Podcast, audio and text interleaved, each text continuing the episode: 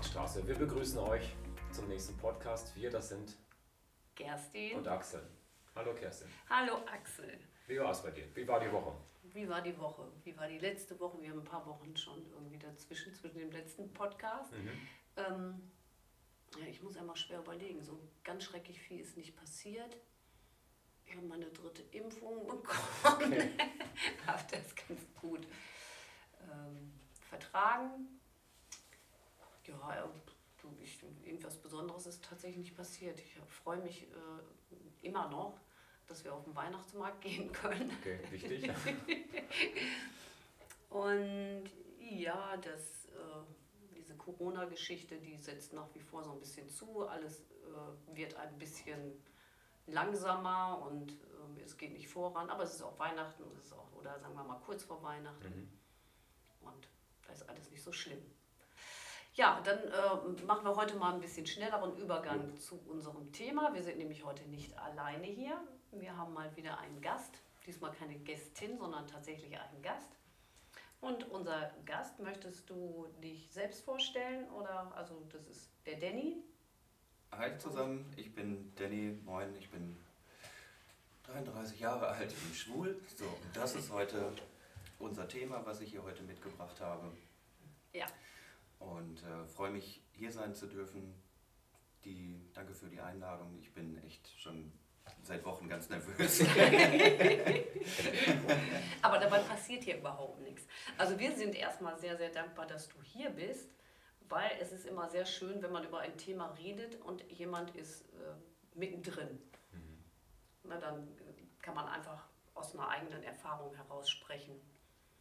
Ja, jetzt, äh, wo fangen wir an? Wir wollen ja so gerne wissen, wie war Schwulsein vor, du, sa- du sagst ja bis 33, wie war Schwulsein vor, ich sag mal, vor 20 oder vor 15 Jahren? Wann hast du das für dich zum ersten Mal entdeckt? Und ähm, ja, wie ist so ein bisschen dein Werdegang gewesen, wenn du das vielleicht äh, also als allererstes mal erzählen möchtest, so von dem Augenblick an, wo dir klar war, ich mag Männer. Ja, das angefangen hat das so im jugendlichen Alter. Ich kann gar nicht mehr ganz genau sagen, wie alt ich wirklich gewesen bin. Muss 13, 14, 15 irgendwie so gewesen sein. Dass ich dann irgendwann bemerkt habe, okay, irgendwas ist bei mir anders. Ich bin irgendwie, fühle mich zu, zu Jungs eher hingezogen als äh, zu Mädchen, also eher zu Mitschülern als zu Mitschülerinnen oder ähnliches. Und naja, bis, bis ich dann aber auch wirklich so das, das erste Outing dann hinter mir hatte, hat es auch noch ein bisschen gedauert, weil ich mir selber auch noch nicht so ganz sicher war, was, was ist denn da überhaupt mit mir und äh, wo, wo geht da die Reise mit mir hin. Äh, vielleicht war ich mir aber auch einfach nicht sicher, weil das eben ja eine, weil die, die Gesellschaft mir halt was anderes beigebracht Mhm. hat. Darf ich da mal ganz kurz einhaken? Eine Frage hätte ich da nämlich, hast du denn mit Mädchen was gehabt? Hast du was versucht da sozusagen und hast geguckt, ausprobiert, ob ich denn auf, äh, vielleicht doch auf das andere Geschlecht eher abfahre? Ja, das, das auf jeden Fall. Und ich würde lügen, wenn ich noch nie in ein Mädchen verliebt war. Äh, das auf jeden Fall. Aber das hat sich dann irgendwann mehr und mehr von, ja, zum, eher zum eigenen Geschlecht hin, hingezogen. Mhm. Das heißt also, ähm, ja, ich habe, ja, sagen wir mal so, beides durch. Und hast dann so fest, also, aber du könntest dir nicht äh, unbedingt heute vorstellen, dass du dich doch wieder in eine Frau verliebst. Oder Nee. das nicht? Nee. Mhm. Konntest, konntest du da damals drüber sprechen in deiner Familie? Hattest du da Möglichkeit darüber zu sprechen? War das erstmal für dich komplett isoliertes Thema, also eine Blase, in der man lebt? Diese Blase wird immer größer, weil man nicht mehr sprechen kann, mag oder, oder hattest du eine offene Situation? Das konntest du so ein bisschen das ansprechen? Äh, Also es war auf jeden Fall schwierig, weil das, ähm, ich glaube, das liegt auch daran, dass das, ne, wie ich eben schon gesagt habe, dass es so ein gesellschaftliches Ding ist, dass äh, ja, klassische Rollenverteilung und ähm, man muss auf jeden Fall heterosexuell sein und äh, alles, was davon abweicht, ist halt irgendwie, irgendwie unnormal. So, dann kommt vielleicht noch dazu, ähm, das Wort schwul war zu Schulzeiten immer eine Beleidigung. Ja. Na, das, das, ist, äh, das hat auch dazu beigetragen, dass ich da einfach auch Schiss vor hatte. Mhm. So, und ich, ich wollte das ganz lange nicht sagen und äh, ich glaube auch, dass viele, mit denen ich früher zur Schule gegangen bin, das nach wie vor nicht wissen oder sich vielleicht trotzdem gedacht haben oder was auch immer. Aber mit denen habe ich natürlich auch heute überwiegend nichts mehr, nichts mehr zu tun. Ähm, und mittlerweile ist es so, dass ich da wirklich ganz offen mit umgehe und ähm, wenn ich dann äh, mit, mit Menschen erzähle, die mich vielleicht noch gar nicht so richtig kennen, dann äh, ja, kommt es eben auch vor, dass ich, dann, dass ich dann sage, gut, jetzt letztes Wochenende war mein Freund da und wir haben ein schönes Wochenende gemacht. Aber das war gar nicht, also es ist gar nicht mal so, so dass, ich, dass ich das jetzt irgendwie bewusst, bewusst verstecke. Das ist halt für mich ganz klar, das gehört zu mir, das macht mich aus, Mhm. irgendwo ein Stück weit, wenngleich ich natürlich auch immer noch der, der gleiche Mensch bin wie, wie vorher auch. Ne? Also ob, man, ob jetzt mein Gegenüber weiß, auf welches Geschlecht ich stehe, ist, ist ja der, der Mensch dahinter immer noch, immer noch der gleiche. Ja, das ist. Also normalerweise sollte es ja auch so sein, wenn ich mich mit jemandem Neuem unterhalte und ich sage, mein Freund, mein Mann, dann gehe ich auch davon aus, sollte ich davon ausgehen, dass der mich nicht anders anguckt, weil ich einfach nur hetero bin. Mhm. So ist die Gesellschaft natürlich auch, also habe ich das Problem nicht ganz klar. Aber das ist natürlich das, wo es letzten Endes irgendwann mal hinführen sollte. Lass uns noch mal ein ganz kleines Stück zurückgehen. Ähm, Wie ist es denn gewesen, so dieses, hast du so ein äh, ja, typisches Outing gehabt? Bist du quasi durch die Gegend gegangen und hast dann gesagt, also nicht durch die Gegend zu deinen Freunden, zu deinen engeren Kontakten, hast gesagt, so ich muss dir jetzt mal was sagen? Ja, genau. Das ist äh, also die, die erste Person, der ich äh, das gesagt habe. Da, hab ich, da konnte ich das noch nicht mal selber sagen, da musste ich einen Brief schreiben. Also, und äh, als ich dann ähm, ja, positive Rückmeldungen bekommen habe, da habe ich mich dann eben auch so in den, in den Freundeskreis getraut und äh, habe dann so dem einen oder anderen Freund und Freundin das dann irgendwann mal erzählt. Und da habe ich auch überwiegend, nein, überwiegend ist falsch, nur positive Erfahrungen gemacht. Also es gab niemanden ähm, in, in meinem Freundeskreis, der gesagt hat, boah, ey, jetzt will ich, das ist ja ganz furchtbar für mich und jetzt will ich mit dir nichts mehr zu tun haben. Wie alt warst du da? Äh, da muss ich schon 18, 17, 18 gewesen sein. Als du den Brief Und- geschrieben hast? Nee, als ich den Brief geschrieben habe, da war ich, lass mich mal überlegen, da muss ich meine, ich war 14 oder 15. Mhm. Und dann hast du aber dennoch äh, einige Jahre gewartet, bis du zu deinen Freunden gegangen bist. Und, Ja, genau. mhm. Ja, das lag eben, ja, ich, ich kann eigentlich gar nicht, gar nicht genau sagen, woran das lag. Also es war sicherlich irgendwie eine Angst, weil so in diesem Freundeskreis war auch, ne, auch da hier, das ist ja, ich will nicht in die und die Bar, die ist ja total schwul. So, ja, also Diese hammerblöden Sprüche, ne? ja, das ist, und das, das, das mag man gar nicht glauben, aber das, das hemmt einen so selbst so sehr, Mhm. ähm, dass, dass man eben sagt, okay, es wird eigentlich ja als Beleidigung oder Mhm. verwendet oder als Synonym, wenn irgendwas nicht gefällt oder doof ist. Und dann äh, ja, hat man eben selbst auch Zweifel daran, ob das jetzt alles wirklich gut ist, wenn ich das jetzt sage, was passiert dann auch mit dem Freundeskreis und so weiter. Deswegen ist das echt, äh, echt schwierig gewesen. So, heute ähm, würde ich, würde ich einfach jedem, jedem jungen Menschen äh, ja, die Empfehlung geben, einfach mal machen. So einfach mal, einfach mal tun, einfach mal sich trauen. Und wenn, wenn man negative Rückmeldungen von, von Freunden bekommt, dann muss man sich halt leider von denen trennen. Dann Und waren es keine, Freundschaften dann waren's keine Freunde. Ja, das genau. ist ganz So logisch. Ja.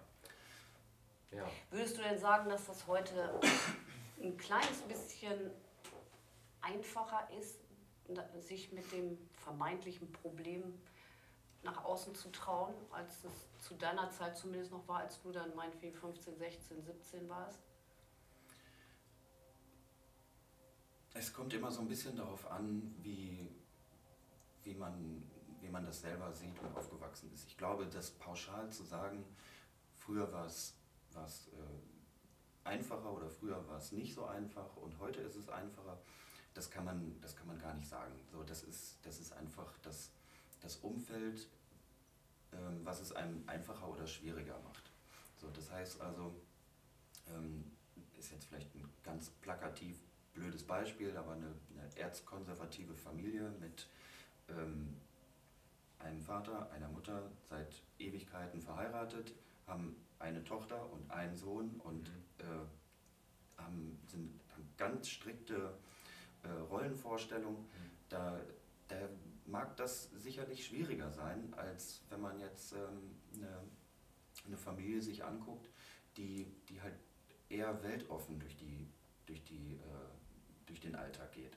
Ne, und eben sich für, für andere Lebensweisen ähm, einfach interessieren, mal auch ganz abgesehen von der, von der Sexualität. Aber jetzt nicht nur Familie, sondern auch so im Außen einfach. Wenn wir mal Familie außen vor lassen, das ist natürlich sehr individuell, klar. Mhm. Kommt ja auch immer darauf an, wie du schon sagst, in welchem Umfeld man da vielleicht äh, aufwächst oder wo die Familien sich aufhalten. Aber wie ist es so so mal so generell im Außen, wo würdest du da einen Unterschied feststellen können, dass man jetzt sagt, die Gesellschaft ist offener geworden dafür oder weniger offen oder habe ich nur das Gefühl, sie ist offener geworden? Also wäre ich heute 15 und müsste mich heute outen, mhm. glaube ich, würde es mir unter den Freunden leichter fallen. Ja. Also meinst schon, es hat sich ein bisschen was getan. Genau. Und wenngleich es immer noch nicht wirklich so ist, dass man das als total normal empfinden darf. Genau. Ich möchte jetzt einfach mal da ähm, uns outen an der Stelle, weil wir sind jetzt bei diesem Brief. Ich weiß ja, an wen du den geschrieben hast. Wenn du das sagen möchtest. ja, den habe ich an meine Mutter geschrieben. Und äh, zufällig sitzt äh, meine Mutter hier neben mir. also wir sind äh, Mutter und, und Sohn. Genau. Und ich fände das jetzt mal so, mir ist es jetzt mal ein Bedürfnis, auch zu erklären und zu erzählen, wie das damals gewesen ist, als ich diesen Brief von dir erhalten habe. Du hast ja Gott sei Dank gesagt, dass, es, dass ich dir positive Rückmeldung gegeben habe.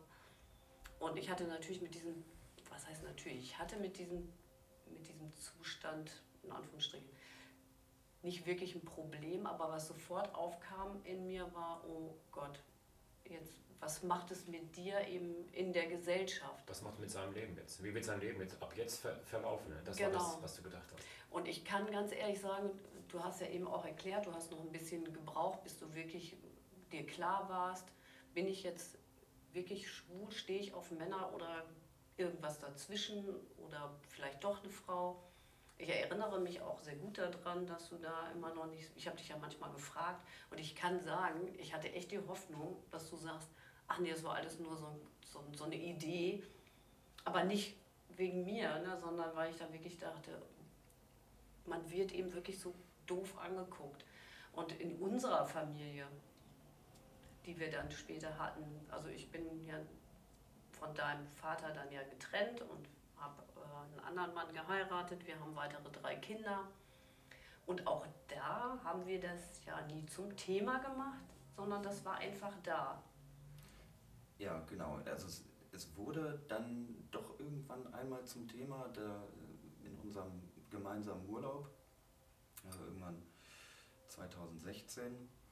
Und äh, da, kam, da kam das dann erstmalig, sage ich mal so, wirklich auf den Tisch. So, das heißt also.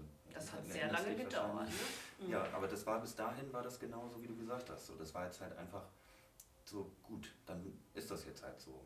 so.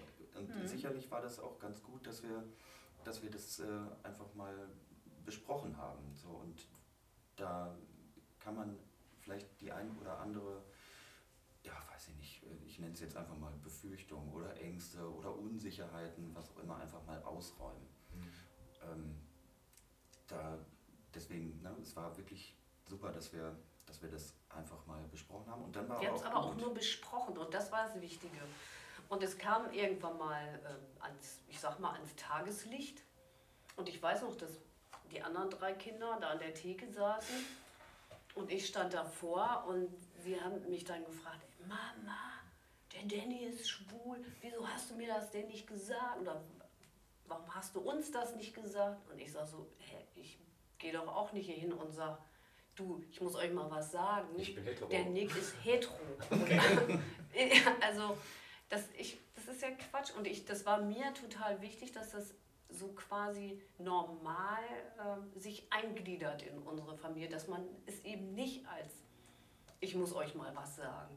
Also dass es kein Outing gibt, sondern dass es sich wirklich ganz normal eingliedert und wir haben, eben wie du ja gesagt hast, dann drüber gesprochen und dann war auch gut. Dann war also auch diese Thematik war dann für, für die Kinder dann auch in Ordnung. Die haben es auch so begriffen dann, ne? so als, ja stimmt, wieso muss man denn da jetzt so ein Fass aufmachen? Wenn ich mal was sagen mag, dann Ja, bitte, gerne. Drauf doof gucken, das habe ich auch für mich in meiner ersten Erfahrung mit Homosexualität sehr positiv erfahren. Ich habe ja studiert Mönchengladbach, Textil- und Modeindustrie, da waren ja fast nur Frauen und die paar Männer, da würde ich mal sagen 80% homosexuell.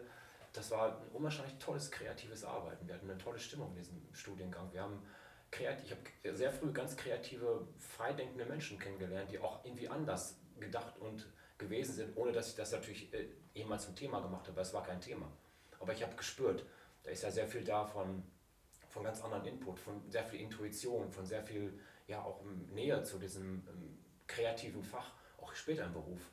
Sehr viele Einkäufer von großen Modekonzernen kennengelernt und absolut wertgeschätzt, weil ich gemerkt habe, das sind halt keine Computerspezialisten, die nur mit Abverkaufsraten denken, sondern die intuitiv mit sich mit Mode und mit Farben und mit schönen Sachen beschäftigen und dann auch irgendwie das hingekriegt haben. Also sehr, ich hatte einen sehr schnellen, sehr schönen Zugang zur Homosexualität.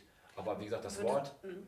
sehe ich genauso. Dieses Wort, ähm, ähm, du bist ja schwul und sowas, diese abfälligen Sachen aus meiner Kinderzeit oder Jugendzeit, habe ich auch irgendwo vermutlich auch benutzt. Habe ich auch mich damit, damit reingegeben. Und später im Studium habe ich das wirklich sehr schnell, sehr, sehr gut und positiv kennengelernt. Also diese doofe Situation habe ich für mich zum Beispiel nie ausgemacht. Nie. Mhm.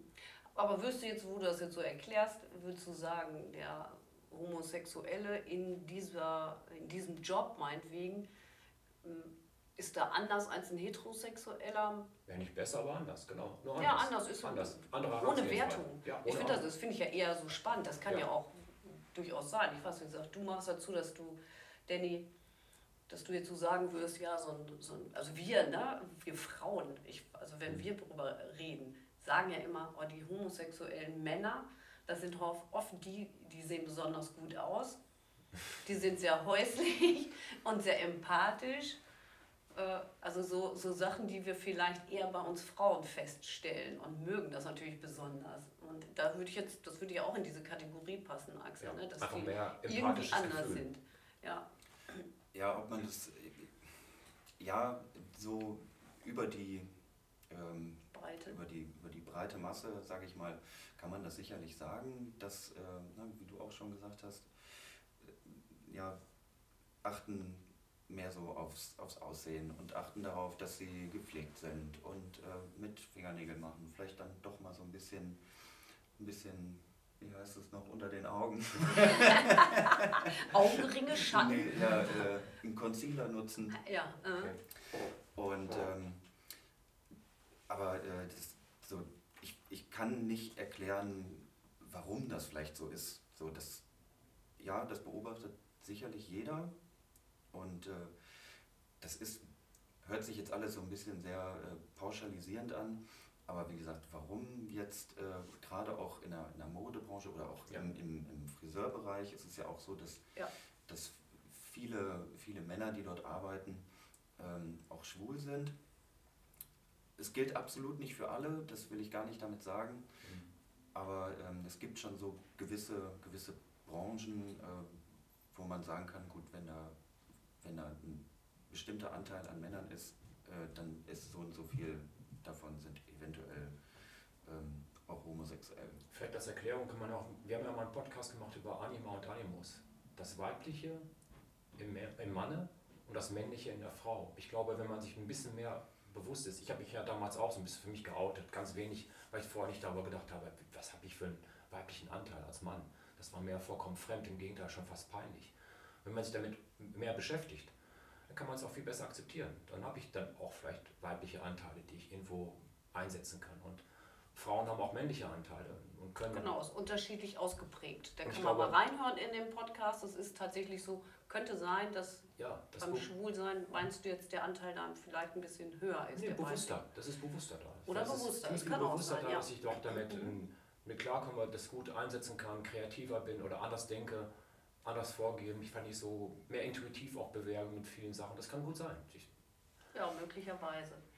Du hast, du hast mal gesagt, ähm, so Partner suchen, finden und auch so diese homogene Beziehung zwischen zwei Menschen. Das unterscheidet sich schon so ein bisschen von der heterogenen Szene. Ist das, habe ich das so richtig verstanden?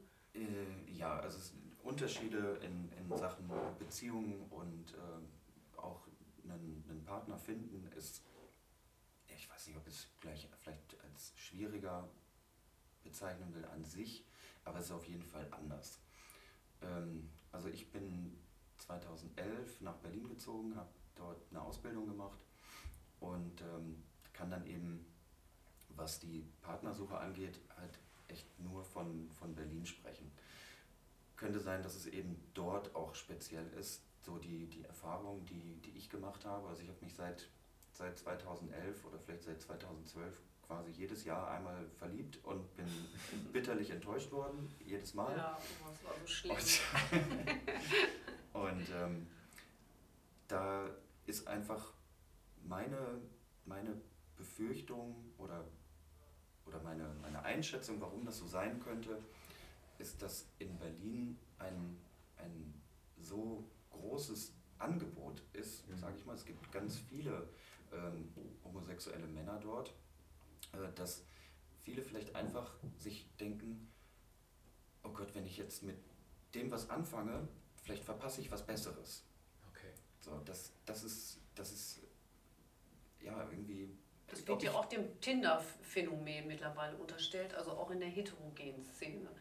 Also das ist eben dieses Portal, da wo man sich anmeldet, um jemanden zu finden, Partner zu finden.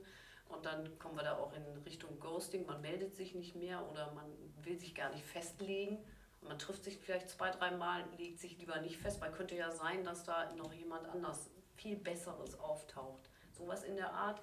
Ja, so, so ungefähr. Also es ist, ist äh, so diese, ja, diese Angst, dass irgendwas zu verpassen. Irgendwas mhm irgendwas äh, könnte ja vielleicht noch. Hast du das auch so empfunden oder du wolltest eher dann, also warst wirklich so auf der Suche nach einer dauerhaften Partnerschaft? Ich war, ich wollte tatsächlich einfach einen, einen Freund haben und für mich war das so, ähm, ich, ich bin gar nicht auf die Idee gekommen, jemanden anderes zu suchen, der vielleicht doch noch besser ist. Weil ich meine, meine, meine Gefühle haben mir dann in dem Moment gezeigt, dass der ja vielleicht richtig ist. So, das kann sich über die Dauer der, der Zeit dann natürlich noch ändern. Ne? Man kann sich immer irgendwie nochmal auseinanderleben oder ähm, vielleicht ist es dann doch nicht die richtige Wahl gewesen. Aber ich habe das nie von, von vornherein so, so abgelehnt. So dieses, nee, also jetzt, ich, jetzt habe ich hier aber Bindungsängste, weil ich habe jetzt letzte Woche habe ich noch, äh, ja, bleiben wir vielleicht mal bei dem Beispiel, habe ich bei Tinder gesehen, der, der sieht vielleicht doch noch ein bisschen besser aus oder, oder hat noch irgendeine andere Eigenschaft, die der andere nicht hat.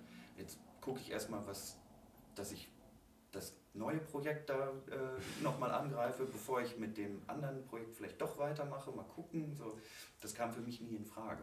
Ich finde das ganz gut, dass du das sagst, weil ich habe mich in der Vorbereitung für den Podcast ja auch mal mit äh, ein paar Sachen beschäftigt. Es gibt eine offizielle Statistik des Lesben- und Schwulenverbandes, die ganz klar sagen, dass die Trennungsquote und auch Scheidungsquote bei homosexuellen, bisexuellen Paaren wesentlich geringer ist. Und die ist schon äh, seit 15, 20 Jahren gemacht worden. In Hamburg, in anderen Bundesländern ganz fundierte Zahlen, dass es Ach, eine wesentlich geringere Trennungszahl gibt bei homo- und bisexuellen Paaren. Also prozentual gesehen, ne? Prozentual, also ganz, ganz auffällig. Da, wo die heterosexuelle Beziehung ja, ja nahezu 40, 45, 50 Prozent Trennung ja, fast 50 Prozent. Schon fast 50 Prozent. Ist das dann eine ganz andere Zahl, wesentlich geringer. Auch wenn diese Zahlen nicht so fundiert sind, auch nicht so eine breite Masse haben, weil ja auch Ehe, gleichgeschlechtliche Ehen ja auch noch nicht so sehr lange ähm, erfasst werden können. Aber ein ganz, ganz großer Unterschied. Ähm, ja, die Ehe gibt es ja noch nicht so lange, stimmt. Aber Beziehungen haben die ja auch gehabt, wenn die da mit äh, drin sind, also wenn die mit erfasst wurden. Langjährige Beziehungen, dann ja. ist das ja schon. Ja, vielleicht ist das so, dass wenn sie sich festgelegt haben, es tatsächlich einfach dann ein echtes Band ist oder sagen wir mal ein stärkeres Band, möglicherweise. Ja, die Erfahrung habe ich ja nun äh, bis 2018 äh, selber nicht machen können. Deswegen kann ich die Statistik auch weder bestätigen okay. noch, ja, ja, noch dementieren. Also, Aber vielleicht in deinem Umfeld? Ähm, in meinem Umfeld ist es eigentlich eher so, dass die, naja, es gibt, es gibt in meinem Umfeld nicht so viele Beziehungen, äh, muss ich ganz ehrlich sagen. Mhm. Also es gab drei Freunde, die jeweils mit einem Partner zusammen waren und bewusst waren, weil alle drei haben sich getrennt. Also es ist eine, eine Quote von 100% Trennung. Ähm, ja, woran das dann am Ende gelegen hat, äh, unterscheidet sich auch nicht großartig von, von heterosexuellen Beziehungen. Das heißt also, da, da ist einfach, äh, ich weiß bei, bei einem Pärchen, die sind halt zusammengezogen und ähm, nachdem sie schon Ewigkeiten zusammen waren. Und gegebenenfalls war, war das noch nicht so an einem Punkt, wo, wo sie wirklich hätten zusammenziehen dürfen, sage ich mal in Anführungsstrichen. Vielleicht waren sie beide noch nicht so weit. Vielleicht waren sie sich auch zu sicher. Auf jeden Fall haben sie sich halt ein, ein Stück weit auseinandergelebt und äh, hatten dann über, über ein paar Monate dann eben auch äh, Probleme, die sie zwar besprochen haben, ähm, aber jeder für sich irgendwie nicht so richtig ändern konnte. So, und ich glaube, dass ich sehe in eure Gesichter und äh, ich sehe auch, okay, das kenne ich irgendwoher. Ja, genau. Sofort geht man in sich und denkt, ja. Hm. Aber was ich jetzt höre, ist, ich glaube, ich höre raus, dass du auch sehr viel mit deinem Partner sprichst über eure Partnerschaft. Es ist nicht irgendwie so ein Thema, wo wir sind zusammen und das ist so normal, dass wir zusammen sind und diese Normalität, die vielleicht bei einer heterosexuellen Beziehung da ist, die nutzen wir für nichts. Ich glaube, das hört sich jetzt an, als wenn ihr schon sehr viel kommuniziert, sehr viel sprecht ja. über eure Beziehung, welche Ebene, was ist passiert, was, was haben wir vor, wo geht es mir nicht gut, wo könnte ich mich besser fühlen mit dir. Das hört sich irgendwie so an, als ähm, sehr aufgeschlossen an. Ja, das ist auch definitiv so und das begrüße ich auch. Äh, wir, wir sprechen über, über ganz, ganz viele Sachen, die vielleicht, wenn wir das nicht, oder ich will es anders formulieren, wir haben in, in unserem Umfeld beobachtet, dass äh, ja, Beziehungen auseinandergegangen sind, weil die beiden Parteien nicht genügend miteinander gesprochen haben. So, das, das war halt so ein, so ein Knackpunkt, der da, der da mit, mit reingespielt hat. Und so haben wir für uns festgestellt, wir müssen auf jeden Fall immer alles besprechen. Also es darf nichts geben, was nicht ausgesprochen ist. So, und das ist äh, so dieses, ist ja nicht, mal, unser Geheimnis, sage ich mal, warum das alles auch so, so gut und ähm, jetzt halt auch schon ein bisschen länger funktioniert. Drei Jahre, ähm, ne? Ja, also wir sind nicht drei Jahre zusammen, wir haben uns 2018 kennengelernt. Ah. Ähm, es gibt da sowieso kein, kein Datum, also wir haben da kein, kein Etikett drauf geklebt. Also es jetzt, gibt jetzt nicht so, heute ist Datum vor zwei Jahren sind wir zusammengekommen, das mhm. gibt es nicht, es hat sich einfach so ja. entwickelt. Fließend. Genau, und dass, dass es ähm, sich überhaupt so entwickelt hat, und da kommen wir dann eben wieder zurück, ähm, ist eben auch der, dafür verantwortlich gewesen, dass wir von Anfang an immer ehrlich waren zueinander. Das ist, mhm. ist, wir, wir wissen alles voneinander, wir, wir reden über, über alles Mögliche, was äh, uns vielleicht bei dem jeweils anderen gerade, gerade stört oder auch Kleinigkeiten, was uns irgendwie nervt. So, und das, das sind eben nicht nur, nicht nur große äh, Auseinandersetzungen, die wir dann da haben, oder es sind auch nicht immer so dieses, äh, du, äh, ziehst immer meine Socken an oder sowas. Also, was halt einen wirklich irgendwann nerven kann. Also aber es ist mehr als die Zahnpastatube. Ja, es ist äh, aber auch weniger. Und auch Und, weniger, okay. Na, aber das ist alles, was, was über, über lang vielleicht zum Konfliktpotenzial werden könnte, wird, wird erstmal ähm, wird erst eliminiert. So, das, äh, Keim erstickt. Genau. Das ist gut, aber immer ganz klar, das gilt natürlich für alle Beziehungen. Ne? Ob jetzt nun schwul, lesbisch, hetero oder was weiß ich. Ja, klar. Das gilt einfach für alle ja. genauso. Äh, Glaube ich, hat man die größte Chance, eine dauerhafte, gute, glückliche Beziehung zu führen. Definitiv. Ich habe noch so eine anschlagende Geschichte, die möchte ich jetzt gerne erzählen. Die ist auch schon zehn Jahre her. Ich bin ja Adoptivvater und unser Kind, unser Sohn kommt aus dem Ausland. Und als wir da vor zehn Jahren den kleinen Säugling da abgeholt haben im Ausland, da lernen wir zeitgleich zwei junge Männer kennen aus Süddeutschland, die zeitgleich mit uns einen Adoptivantrag gestellt haben. Wir lernen die da kennen im Park in Philadelphia und wir werden zeitgleich Eltern, die beiden Männer aus Süddeutschland und wir, also meine Frau und ich. Mhm. Und die beiden Männer erzählen, das war unwahrscheinlich erschreckend, welche Schikanen sie durchmachen mussten, welche hintergründigen Fragen des Jugendamtes, die gefragt haben, ähm, auf wie viele Gay-Partys geht ihr pro Woche? Seid ihr schon mal beim Christopher Street Day? Seid ihr da aktiv unterwegs? Oder wie sieht diese ganze Szene? Also diese unterschwelligen Fragen, die eigentlich alle implementieren, seid ihr ein ernsthaftes Paar? Mhm. Und seid ihr als ernsthaftes Paar in der Lage, ein Kind zu adoptieren? Das erzählen wir uns diese Geschichte von denen. Wir haben da im Park gesessen ich weiß auch, wir hatten unseren jungen Mann auf dem Arm und die hatten ihren Sohn auf dem Arm und fand ich unwahrscheinlich ergreifend. Ich habe da gesessen und habe mir gedacht, also dahinter ist ja immer die Frage auch der sexuellen ähm, ja, Praktiken oder wie bin ich ernsthaft oder was heißt Ernsthaftigkeit und ich fand das erschreckend. Hätte ich mir die gleichen Fragen als Heteroman gefallen lassen, wie ernsthaft ist meine Beziehung zu meiner Frau und wie gefestigt ist die und welche hintergründigen Spaßsituationen haben wir und sind nicht ernsthaft, ich hätte das nicht zugelassen, glaube ich, für mich. Und höre gleichzeitig zwei Männer, die schon viele Jahre zusammen sind, die wir vor zwei Jahren wieder getroffen haben, mit diesen acht- und neunjährigen äh, Söhnen mittlerweile dann.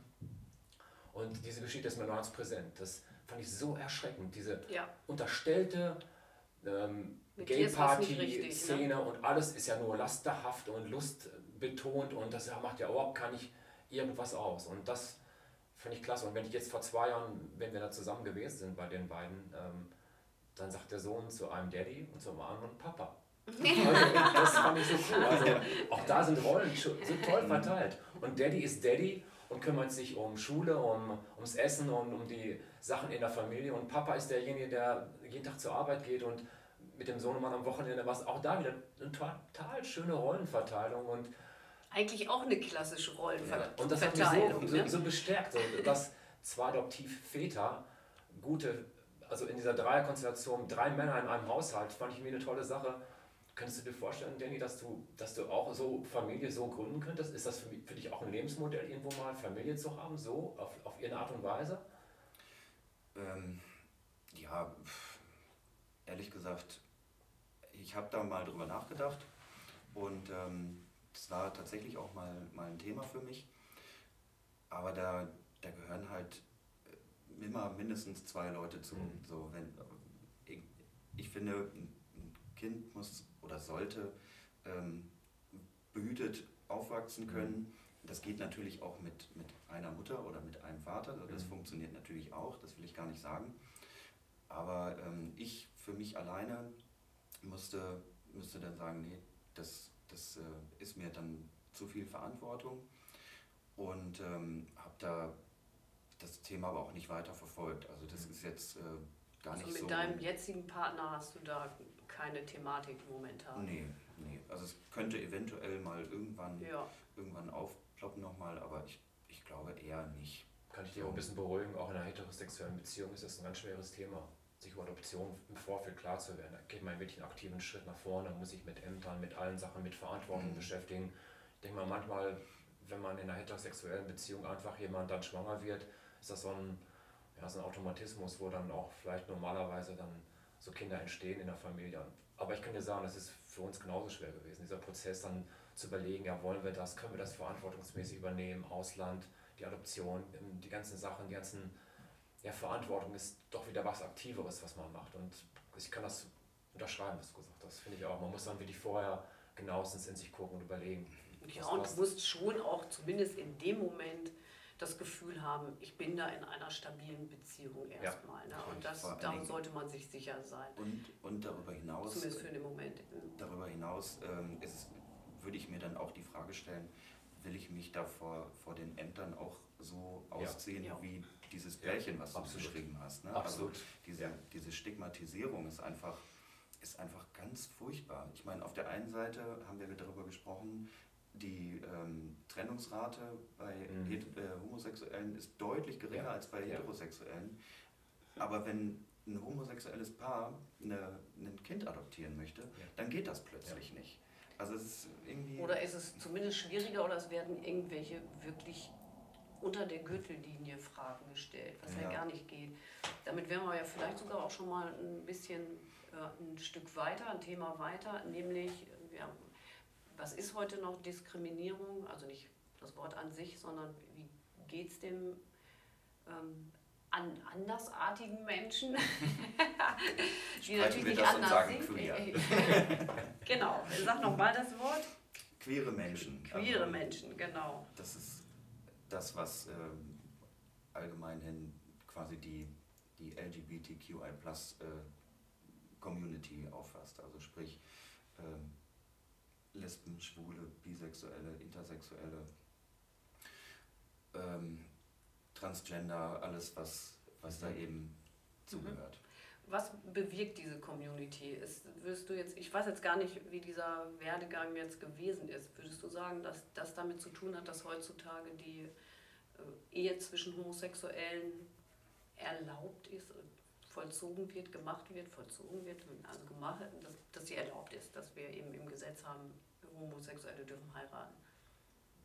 Also da ist, ähm, da ist tatsächlich in, der, in den letzten Jahren ähm, viel passiert, gerade auch durch äh, dann die, die Eheöffnung, äh, dass es eben nicht nur die, die klassische Mann-Frau-Beziehung sein muss. Mhm.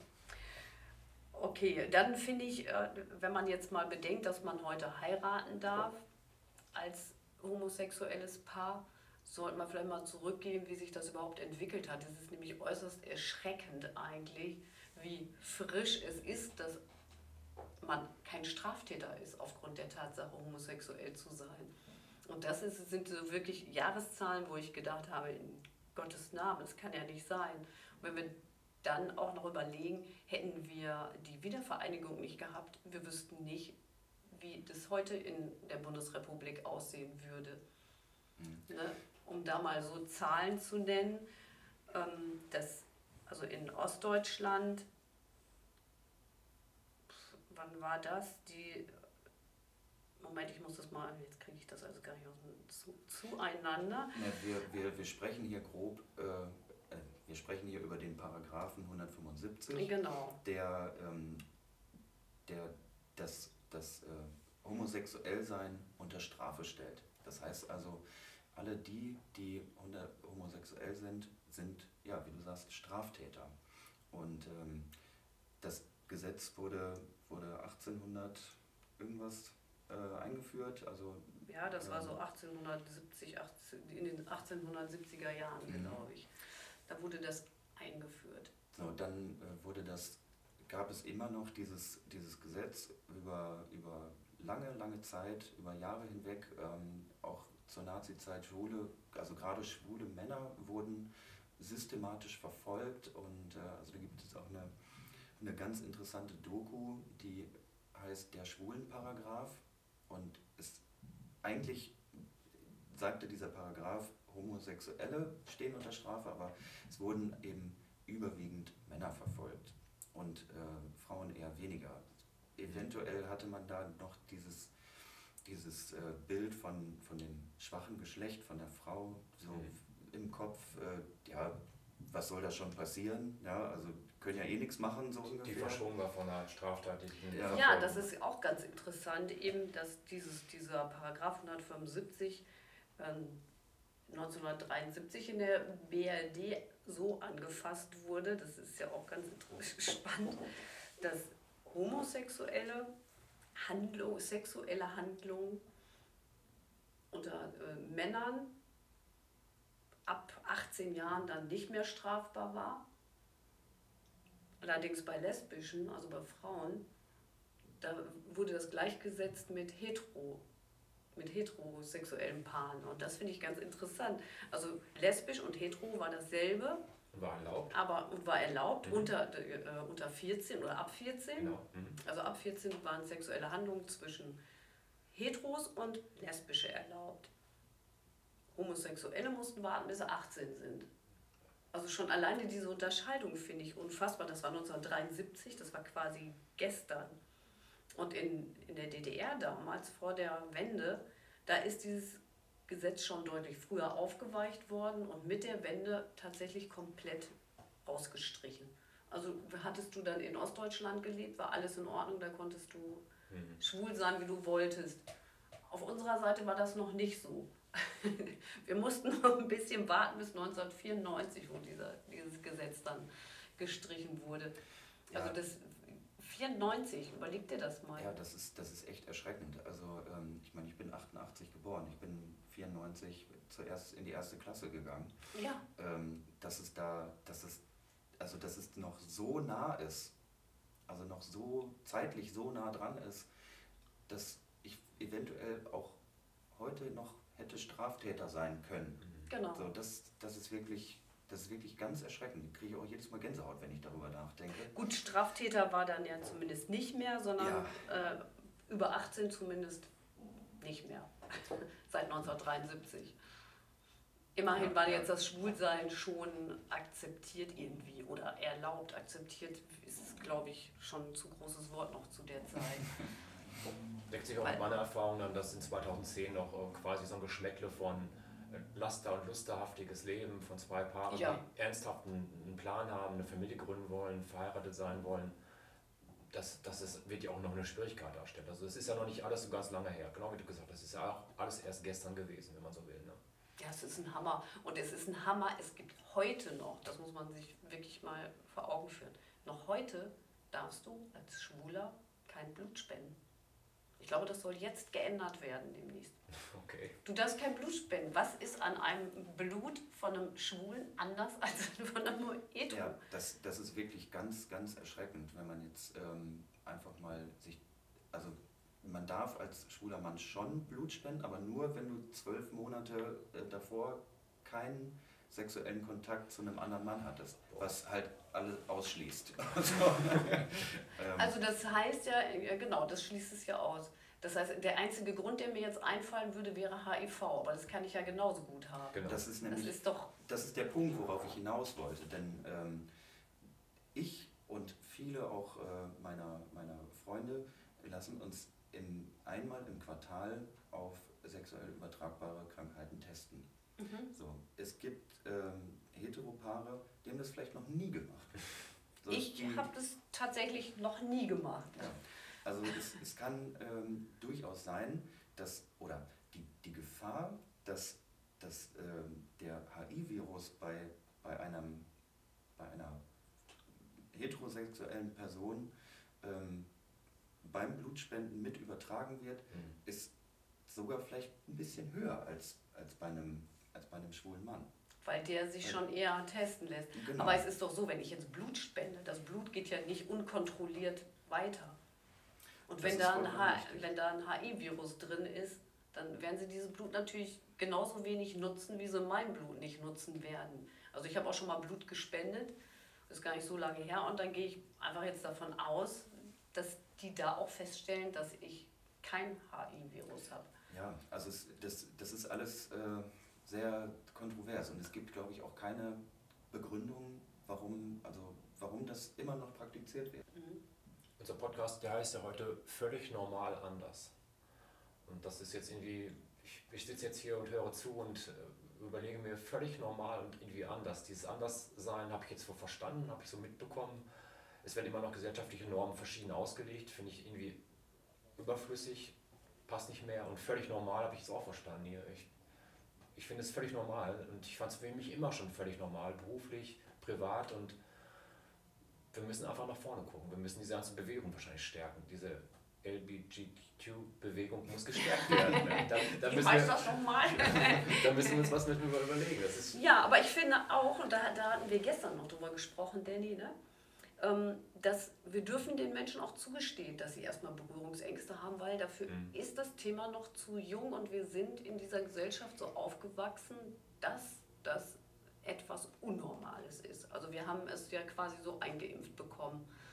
Und wir müssen aktiv, also wirklich gedanklich aktiv uns sagen, äh, dass das ist normal. Also wir müssen es zulassen. Wir müssen das in, unserem, in unseren Köpfen eben wirklich verändern. Dass wir eben nicht ein schwules Pärchen sehen und sehen irgendwas Unnormales, sondern wir sehen, was, was zu uns gehört. Also das wirklich ähm, ja, in unser Leben mit zu integrieren, das wird natürlich einfach noch eine Zeit dauern, aber dafür müssen wir uns alle öffnen und das wäre wichtig und dann ist aber auch in Ordnung, wenn wir einfach mal, wenn jemand sagt, ich habe da noch irgendwie eine, eine Berührungsangst, dann ist es in Ordnung, das ist absolut in Ordnung und Danny, du kannst jetzt auch noch mal sagen, wir sprachen auch davon, wie ist es denn, wenn man dich fragt, so, wenn man einfach mal so eine blöde Frage stellt wie, wie ist denn das eigentlich, wenn man schwul ist? Ne, ja, sowas. Das, ähm, das ist meine Lieblingsfrage übrigens. ähm, ja, wie ist denn das, wenn man, wenn, wenn, wenn man schwul ist? Ja, also ähm, wahrscheinlich nicht viel anders als bei vielen anderen Menschen auch. So, ich muss auch arbeiten gehen, um, um äh, ja. mein Geld zu verdienen. Ich muss auch einen Haushalt führen und ich muss auch Wäsche waschen. Und okay. ich muss ganz auch, normal? Ganz normal. Völlig normal? Ja, aber trotzdem anders. also ähm, das ist wirklich, das ist wirklich eine, ja, eine sehr äh, allumfassende, plakative äh, Frage, die die ich dann auch tatsächlich genauso beantworte. Ne? Also ich, ich muss eben auch ein ganz geregeltes Leben führen, einfach damit ich, damit ich mir ähm, den Kühlschrank befüllen kann, damit ich meine Rechnung bezahlen kann. Das ist eben alles ganz normal. So, äh, wenn, wenn mich dann aber dann irgendjemand fragt, so, wie, wie, wie gehst du damit um heute, wie gehst du damit um früher, so, dann kommt man, kommt man ins Gespräch. Und ich bin auch, ich bin auch offen für, für, für Fragen. Also es kann, ich kann auch natürlich nur von mir sprechen, es kann mich jeder alles fragen irgendwo. Wenn es mir zu, zu privat wird oder wenn ich da nicht drüber sprechen möchte oder ich einfach gerade keine Lust habe, darüber zu sprechen, dann kommuniziere ich das schon.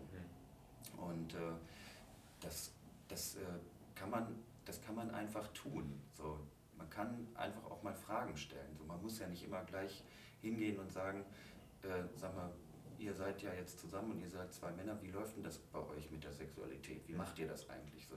Da muss man ja nicht mit einsteigen. Ist, ist übrigens auch eine Sache, die ich mir selbst auch nicht äh, niemals beantworten würde. Ich bin auch offen für Fragen, ich kann auch alles beantworten, aber das ist auch bei mir eine absolute Grenze. Und das mhm. hat nichts mit zu tun, dass ich als Heteroman da jetzt irgendwie offenkundig anders lebe oder so. Auch das ist für mich ein absolutes No-Go. Tabu, ja. Grenze. Keine Frage, keine Frage wert, aber das andere kann man mich fragen. Und das, das, da sehe ich, sehe ich mich genauso wie du jetzt hier sitzt. Alle Fragen sind dann willkommen. Wieso ich so bin, wie ich bin oder was ich mache, mhm. ich meinen Lebenshaushalt oder mein Lebensmodell irgendwie hinkriege, das ist alles erlaubt. Aber genau, es gibt diese Grenzen. Die, die darf und die muss es geben. Ja. Und somit ist es eben auch wieder normal. Natürlich fragt man fragt kein Hetero-Paar, ja. wie läuft es bei euch denn eigentlich im Bett und wie, wie, wie macht ihr das? das diese ja. Frage stellt man ja nicht. Ja, und das ist nämlich auch so ein Punkt. Äh, das haben wir, das habe ich dir gestern schon erzählt. Ähm, es, es gab mal ein, ein Projekt von, von irgendeiner Schule, ich kann mich nicht erinnern, ist im Endeffekt auch völlig Banane.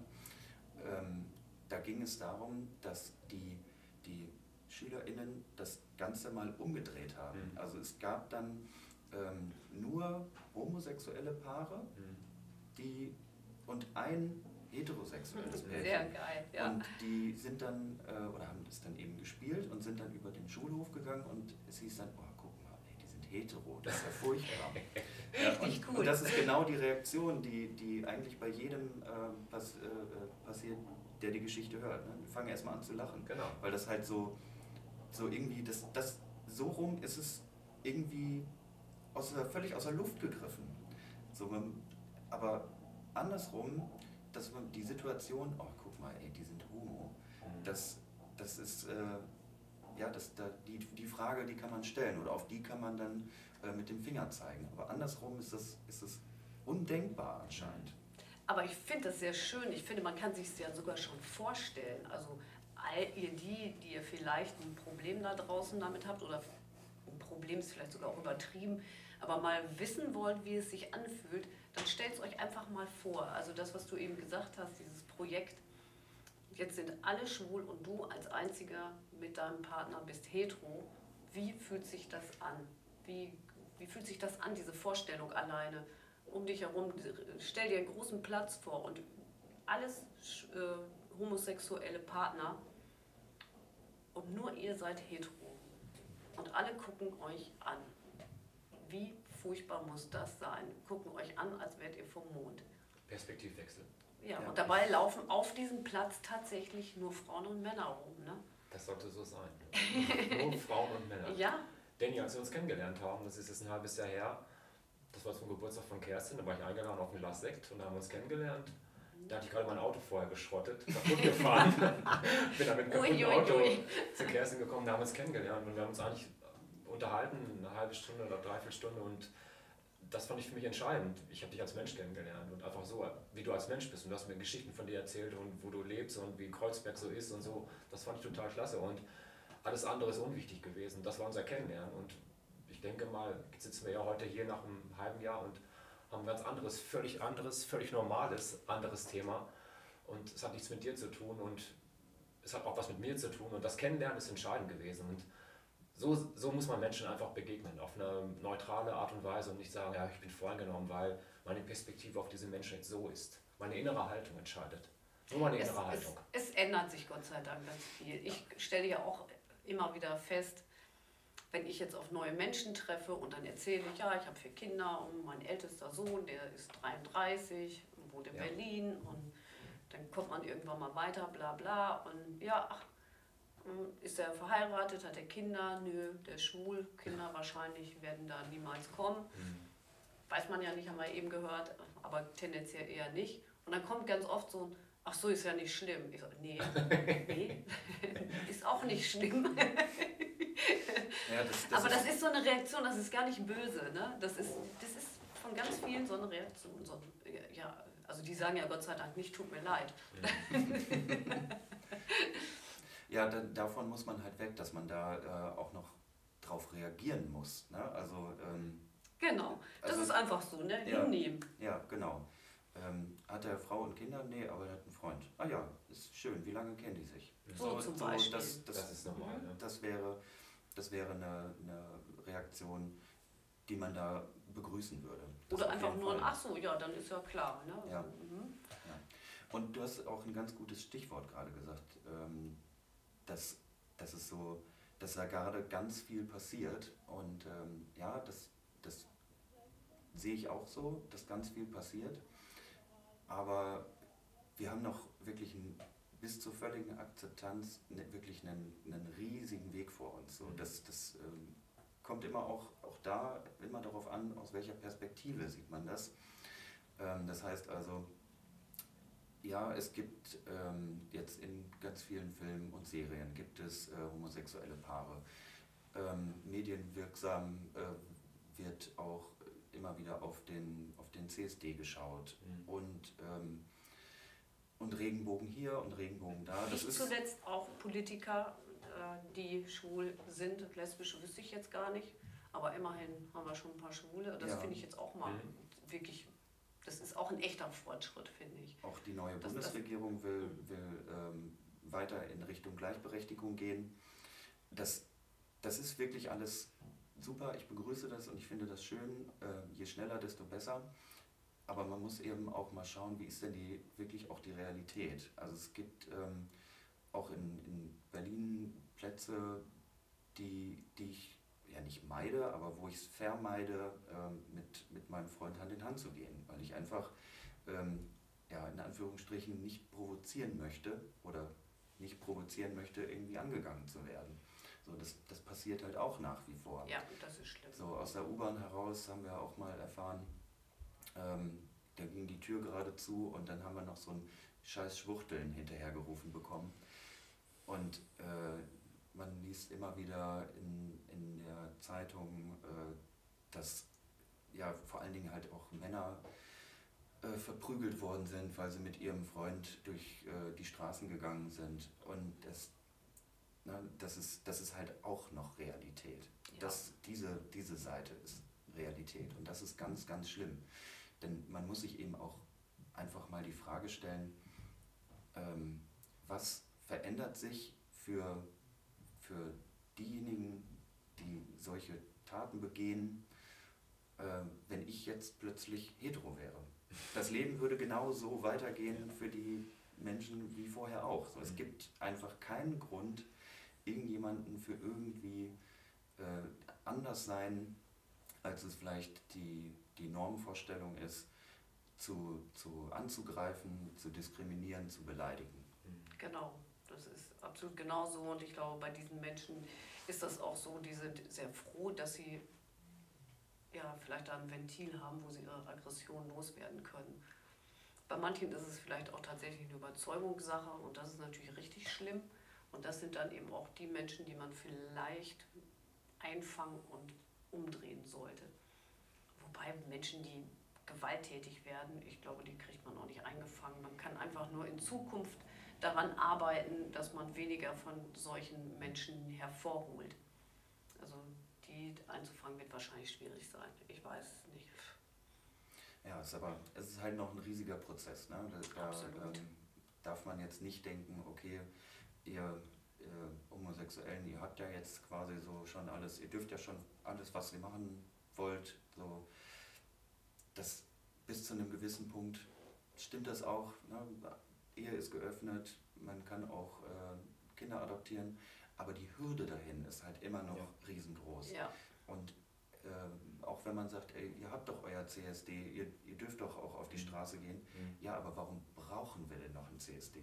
Ja. Das ist eben auch die Frage. Ne? Es, ist, es ist halt immer noch, es ist immer noch, äh, ja, noch nicht angekommen, dass, dass wir äh, auch einfach zu der Gesellschaft beitragen und dass wir einfach völlig äh, normale Menschen sind, äh, wie alle anderen auch, mit, mit ihren Macken, mit ihren Tücken und auch mit ihren positiven und negativen Eigenschaften. Gott sei Dank. Vielfältigkeit, ich glaube, das ist ja auch ein bisschen das, was wir in diesem Podcast immer versuchen noch hervorzuheben. Vielfältigkeit ist eigentlich eine Bereicherung. Ne? In jeder Absolut. Landschaftszone, wo nur zwei Tiere oder zwei Vegetationsstufen vorherrschen, ist es ja Langeweile oder wüstenartig. Also das ist auch das, was wir versuchen, irgendwo Vielfältigkeit zu, ja, zu erklären. Was heißt Vielfältigkeit? Und ich, ich erlebe es ja in meiner Familie genauso. Wir sind eine Familie mit zwei Hautfarben.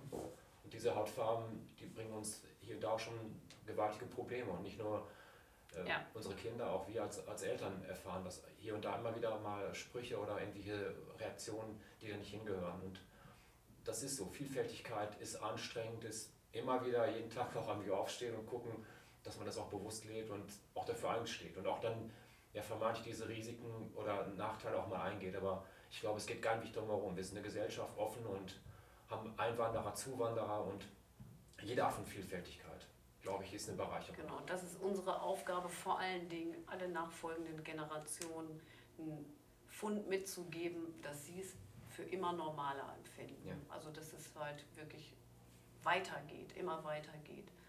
Viele Stoffe heutzutage sind da vielleicht gar nicht mehr empfänglich für, aber alles, was, was kommt, da haben wir zumindest noch Gestaltungsmöglichkeiten. Mhm. Ja, und ich möchte auch, liebe HörerInnen, äh, mal ermutigen, wenn äh, ihr selber kurz vor eurem Outing steht oder wenn ihr vielleicht eine, ein Elternteil seid, das ein homosexuelles Kind hat oder äh, ihr Schwierigkeiten damit habt, einfach drüber sprechen, kommunizieren. Es ist alles völlig normal und alles ist ganz gut und jeder Mensch und jedes Kind wird irgendwie seinen Weg machen. Deswegen keine Berührungsängste haben und wenn da noch welche sind, einfach drüber sprechen. Sehr gut. Und da möchte ich mich dann als Mama von einem schwulen Sohn da würde ich dann ganz gerne nochmal anknüpfen.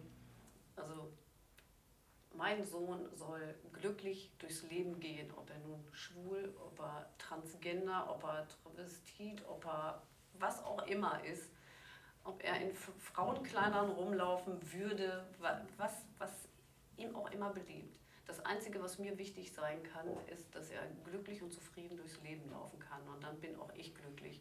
Und das sollte jedes Elternteil genauso sehen. Es geht hier nicht um euch, also es geht nicht um mich, es geht hier um einen Menschen, dem ich das Leben geschenkt habe. Er hat, da nicht, er hat sich da nicht, äh, er hat da nicht drum gebeten, sondern ich habe ihm einfach in die Welt geschickt ohne dass er gefragt wurde. Und dann ist es meine Aufgabe, ihn auch so zu lassen, wie er ist und ihm einfach nur das Glück zu gönnen. Ja, ich möchte mich bedanken, Danny. Danke, Kerstin, dass ich dabei sein durfte, dass ich zuhören durfte im Wesentlichen. Das hat mir unwahrscheinlich viel gebracht. Ein schöner Moment hier heute Morgen, am Samstagmorgen in der Marktstraße hier. Ja, ermutigend für alle, die zuhören, meldet euch, wenn ihr irgendwas habt, wo ihr glaubt, ihr werdet nicht normal. Wenn ihr darüber reden möchtet. Oder ja. ihr seid völlig normal, vielleicht auch eine ganz gute Sache, dann meldet euch bei uns einfach, schreibt uns was, schreibt uns eine E-Mail, kontaktiert uns. Wie immer über info at kb-therapie und shihatsu.de oder auch gerne per Telefon, per Mail. Ihr findet eben alles auf der Internetseite. Ja. ja. Wir bedanken uns hier. Dankeschön, sagen Kerstin, Danny und Axel. Bye bye, bis zum nächsten Mal. Bis zum nächsten Mal. Tschüss. Tschüss.